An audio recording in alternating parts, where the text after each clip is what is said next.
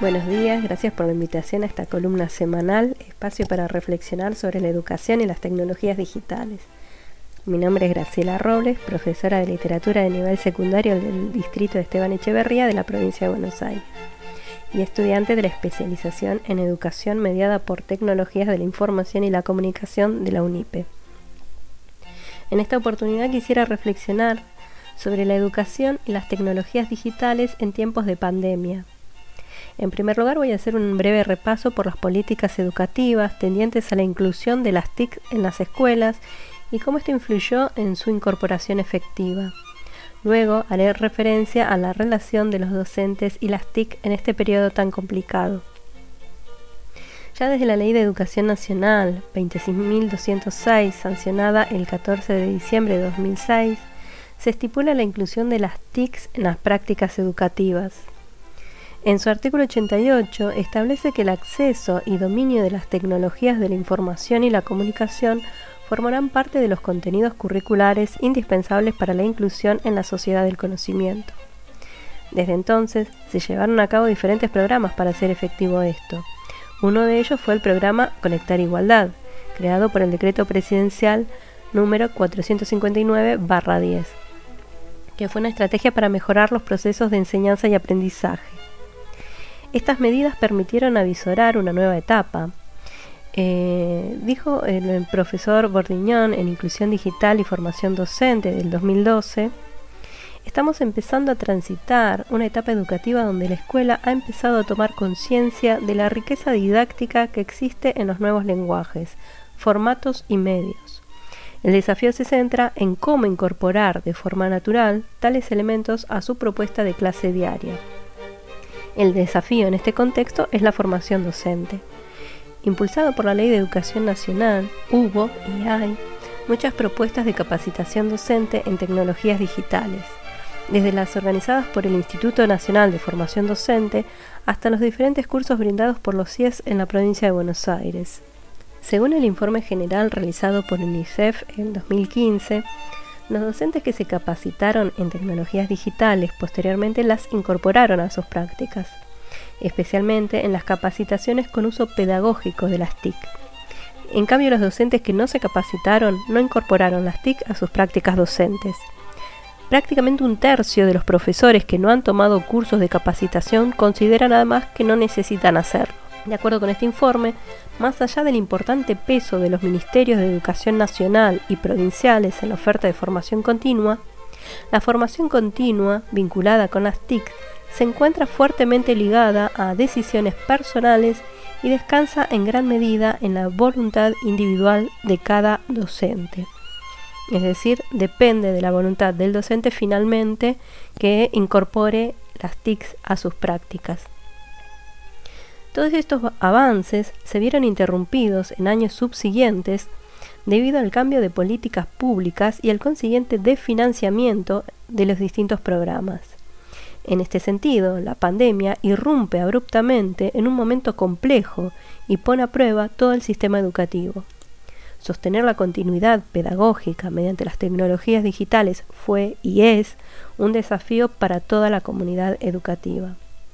En este contexto, Considero que la capacidad de adaptarse de los docentes a esta situación de emergencia es fundamental para sostener la continuidad pedagógica y ofrecer propuestas significativas a los estudiantes. En primer lugar, surgió la necesidad de adaptar el contenido a las circunstancias actuales.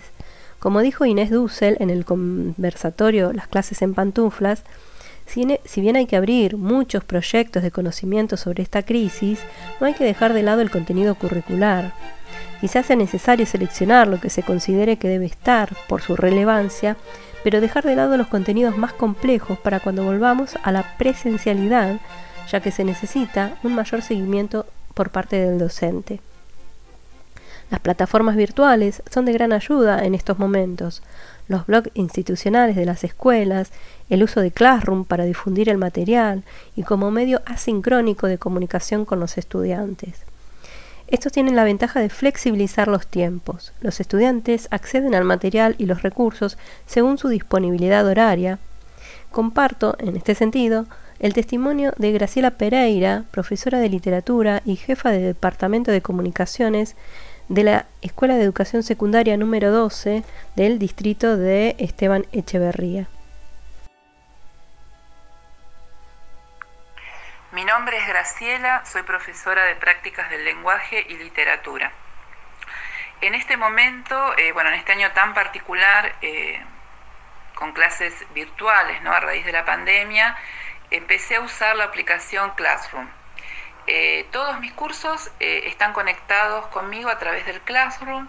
A través de esta aplicación los chicos me, envían la tarea y también hacen consultas, preguntan dudas, me avisan alguna, alguna información que ellos consideren eh, que, tengo que saber, ¿no? La verdad que me está resultando muy, muy práctico. Em, la verdad que, bueno, yo no conocía la aplicación Classroom, en realidad no la utilizaba, tenía muy buenas referencias de parte de algunos otros compañeros que sí la utilizaban.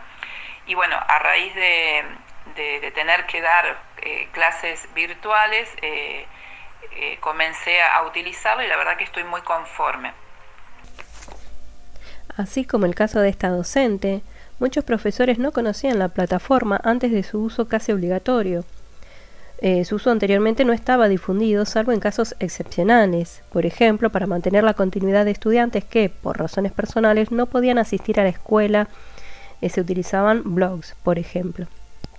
Hoy todos los docentes se ven obligados a usarlas. Algunos que ya tenían experiencia en el manejo de estos medios lo adoptaron, adaptaron fácilmente. Aquellos que no tenían experiencia delegaron su uso a terceros o los comenzaron a usar de manera limitada. El apoyo de los equipos de TIC de las escuelas fue de gran ayuda. Fueron el soporte técnico para quienes lo necesitaran. Por otro lado, para mantener la comunicación sincrónica, el uso de Zoom o de Google Meet permite la reunión de varias personas si bien no permite el intercambio fluido que se da en el cara a cara, como señala Inés Dussel, para remarcar la importancia de la presencialidad en el proceso de enseñanza-aprendizaje. Estas aplicaciones fueron utilizadas por las escuelas para tratar de sostener un vínculo más próximo con los estudiantes y con sus familias.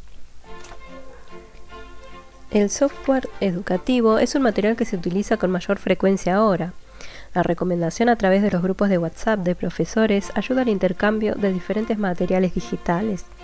Los videos de Canal Encuentro o educ.ar son muy visitados.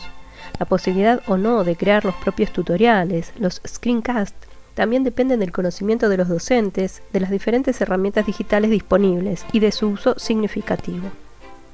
Los transeúntes digitales, como propone Casablancas, eh, son los profesionales que construyen el espacio de enseñanza acorde con la época en que les toca desarrollarla, y que esa época cambia. Y en esta época particularísima, las circunstancias impulsaron a utilizar las tecnologías digitales a todos los integrantes del sistema educativo.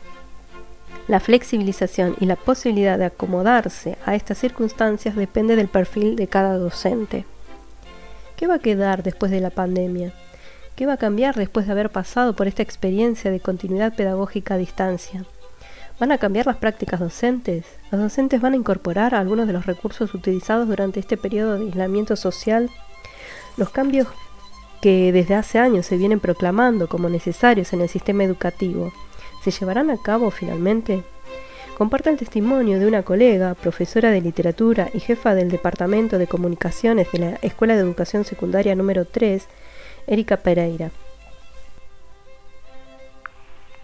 Pienso que el uso de la tecnología que estamos implementando en las clases virtuales no va a ser adoptado de manera mayoritaria, porque hay muchos docentes que, como no entienden del tema, eh, se niegan a instruirse y a instrumentar estas tecnologías en sus prácticas.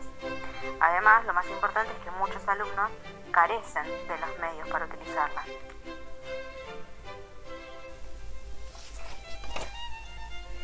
Por mi parte, considero que en lo inmediato, los docentes que están más predispuestos a incorporar las tecnologías digitales lo harán con más recursos y con propuestas más innovadoras. Sin embargo, los docentes reacios al cambio volverán a sus prácticas habituales.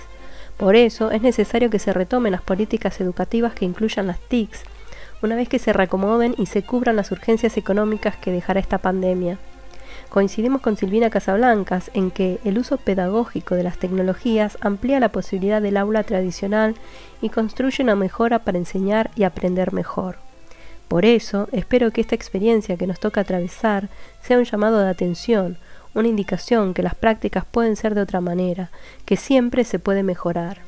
En estos momentos en que tuvimos que replantear nuestras prácticas, espero que nos permita realizar las modificaciones necesarias para optimizarlas. Saludos y hasta la próxima.